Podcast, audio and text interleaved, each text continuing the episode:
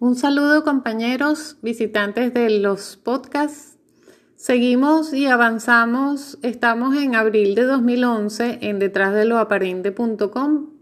Hoy quisiera hablar de dos artículos. El primero, corrigiendo conceptos de Morfeo de Gea.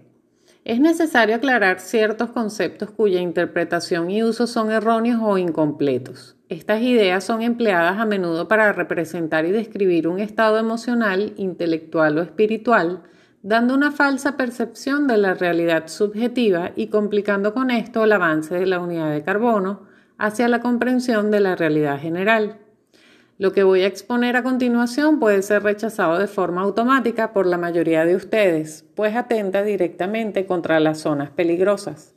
Esto es normal hasta que procesen correctamente los datos y los comprueben por ustedes mismos. El primer concepto erróneo es el de despertar. Se habla de estar despierto, pero el estar despierto no es lo que se cree. Se puede ser consciente de uno mismo y de ciertas cosas, conocer el engaño, comprender cómo funciona la realidad, pero todo eso no implica estar despierto. Todos formamos parte de la realidad, estamos dentro de la matrix de la realidad subjetiva. Si despertáramos, ya no podríamos interactuar con ella, pues estaríamos en la realidad general, fuera del sistema. Como ejemplo de esto tenemos a Matrix, la película. Cuando Morfeo, unidad de carbono, está despierto, se encuentra en el mundo real, realidad general puede hasta cierta medida manipular al mundo imaginario de la Matrix, pero no puede interactuar con ella. Para eso tiene que volver a dormir para ser parte nuevamente de la realidad subjetiva y poder entonces, siendo consciente de ella, interactuar desde el punto consciente del ser, conexión con la fuente. Paralelamente, el mundo real también forma parte de la Matrix, porque es el servidor que maneja todo el mundo imaginario y el único que puede modificar, ver e interactuar con el mundo real y el imaginario es Neo, que ve con los ojos del ser el código fuente de ambas y sabe que después de eso hay algo más que las contiene. Como verá, si usted piensa que está despierto, solo está soñando que lo está. Esa es la ilusión que usan los amos para que usted no intente siquiera tratar de ser consciente de que está soñando como Morfeo. El segundo concepto erróneo es el de la acción. Se piensa que se debe actuar para conseguir un fin determinado, para luchar por la liberación, sin saber que están cumpliendo mecánicamente el principio de causa y efecto, recorriendo perfectamente el ciclo de la octava en curso y facilitando la recurrencia. Daré un ejemplo de cómo funciona. El gobierno de turno sube los impuestos, usted se ofusca, cree que está despierto porque cree ver el sometimiento y abuso de la élite, sale a la calle y protesta, grita, se revela, pero cuando llega el momento del vencimiento sale corriendo a pagar por lo que antes protestaba, porque el miedo a que lo ejecuten se apodera de usted. Esto se vuelve a repetir de distintas formas una y otra vez sin lograr cambiar las cosas cuando la acción correcta en esas circunstancias sería la no acción. Solo tendría usted y toda la ciudadanía que no pagar el impuesto para revertir la situación y enderezar la octava evitando la recurrencia. La acción violenta de la ciudadanía casi siempre es usada en su contra y como ejecutora de la agenda en curso. Vea si no lo que sucedió en Libia. Cuando llega el momento del sufragio, la solución no es votar a la oposición, la solución es no votar logrando de esta forma enderezar y saltar de octava.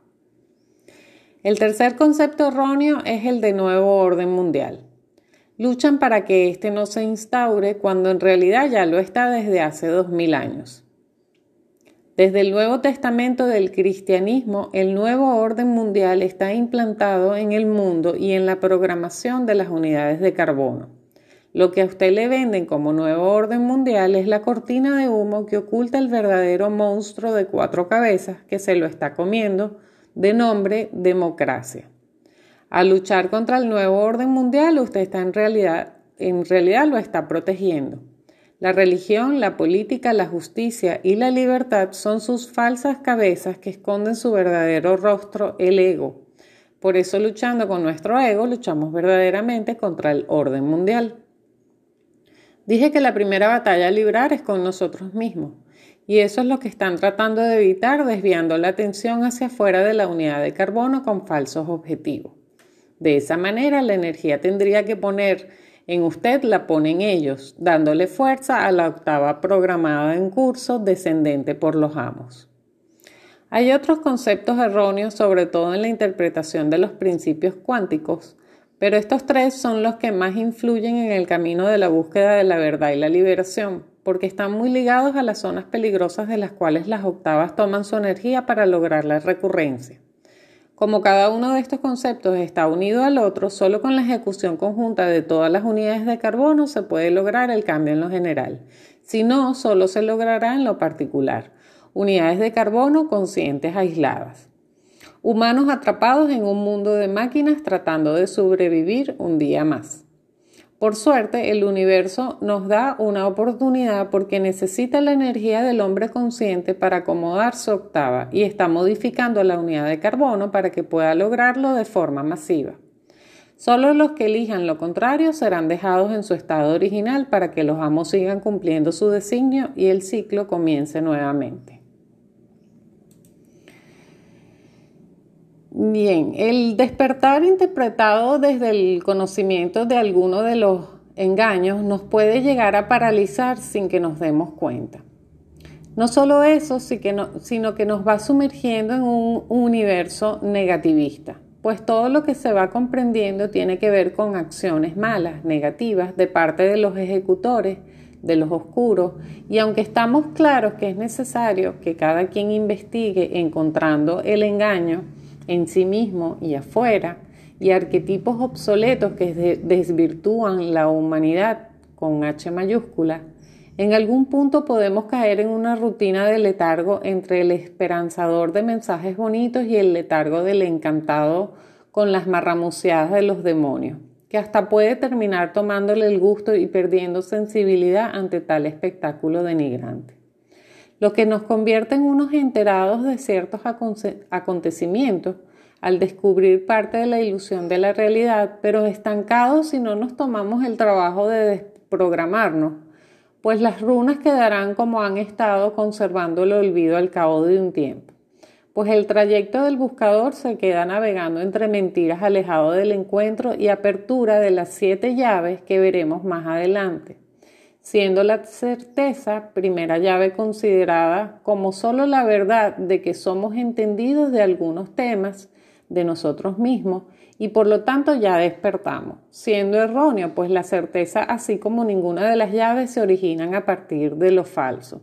Su energía se materializa a raíz de un perdón que no puede existir si usted no siente realmente lo dicho en el gran error, artículo que le invito a volver a leer o a leer si aún no lo ha, si aún no lo ha hecho, donde resumidamente nos queda claro el gran error que cometemos al pensar que hay que combatir a un enemigo que está afuera cuando realmente lo llevamos dentro. Así pues, despertar implica acciones conscientes como el primer acto consciente que podemos estarlo camuflando al no ser responsables de crear y expandir conciencia con disciplina dentro de un camino que nos lleve a ser iniciados dentro de un consciente colectivo, sea cual sea el camino que usted haya elegido. De lo contrario, jugamos a despertar, al despertar de conciencia.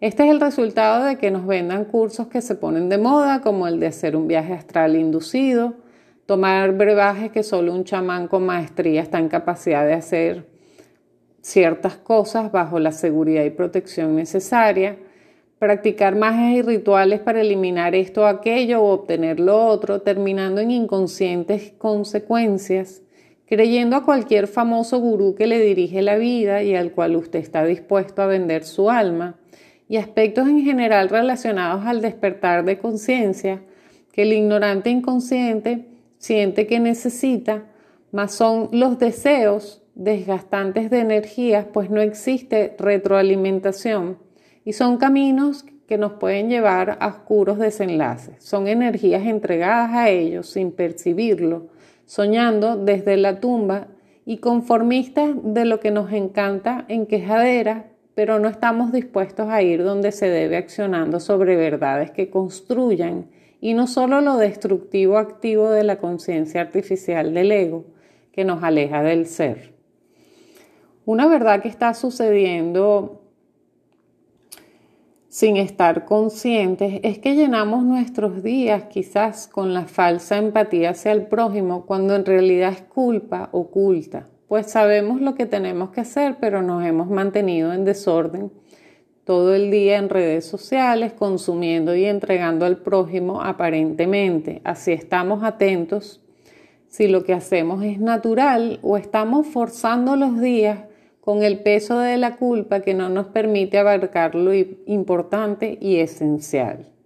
Sabemos que debe existir un equilibrio entre lo que estamos haciendo por los demás y lo que estamos haciendo en acción consciente hacia nosotros mismos, que nos encamine a poder transmutar, entregar lo mejor de nosotros como seres, alejándonos cada vez más del ego por y para un consciente colectivo. El despertar, por supuesto, que tiene que ver con ser mejores cada día y el que diga lo contrario no ha sentido ni vivido el avance y se quedó en lo humano, entre sufrimiento y pesar o fantasía e ilusión de una conciencia falsa que tiene un proceso, sin duda, y que si me lo digan a mí, que es fortísimo caer en cuenta de la inconsciencia y la mentira en la que hemos sobrevivido más el recorrido, como debe ser en la cinta de Moebius o en el camino que usted haya escogido, es lo que hace la diferencia entre creer ser y ser. Y todo lo que ello implica pasando de ser de los hombres 1, 2 y 3 de la Torre de Babel hacia el humano con H mayúscula en principio a través de la conexión con la conciencia del ser y conciencia colectiva y la fuente siendo conscientes de los paradigmas implementados por el nuevo orden mundial y las rutas de confusión y desvío que nos hacen creer que estamos despiertos accionando. Bien, quisiera leerles un artículo Selecciones. Conté mis años y descubrí que tengo menos tiempo para vivir de aquí en adelante que el que viví hasta ahora. Me siento como aquel niño que ganó un paquete de dulces. Los primeros los comió con agrado, pero cuando percibió que quedaban pocos comenzó a saborearlos profundamente. Ya no tengo tiempo para reuniones interminables donde se discuten estatutos, normas, procedimientos y reglamentos sabiendo que no se va a lograr nada. Ya no tengo tiempo para soportar a personas absurdas que a pesar de su edad cronológica nunca crecieron. Ya no tengo tiempo para lidiar con mediocridades y no quiero estar en reuniones donde desfilan los egos inflados. No tolero a manipuladores y oportunistas. Me molestan los envidiosos que tratan de desacreditar a los más capaces para apropiarse de sus lugares, talentos y logros. Las personas hoy día no discuten contenidos, apenas comentan de títulos. Mi tiempo es escaso como para discutir títulos. Quiero la esencia, quiero la esencia porque mi alma tiene prisa sin muchos dulces en el paquete. Quiero vivir al lado de gente humana, muy humana, que sepa reír de sus errores y que no se oscurezca con sus triunfos, que no se considere elegida antes de ser electo, que no huya de sus responsabilidades y que defienda la dignidad humana, que desee tan solo andar del lado de la verdad y del lado de la honradez. Lo esencial es lo que hace que la vida valga la pena.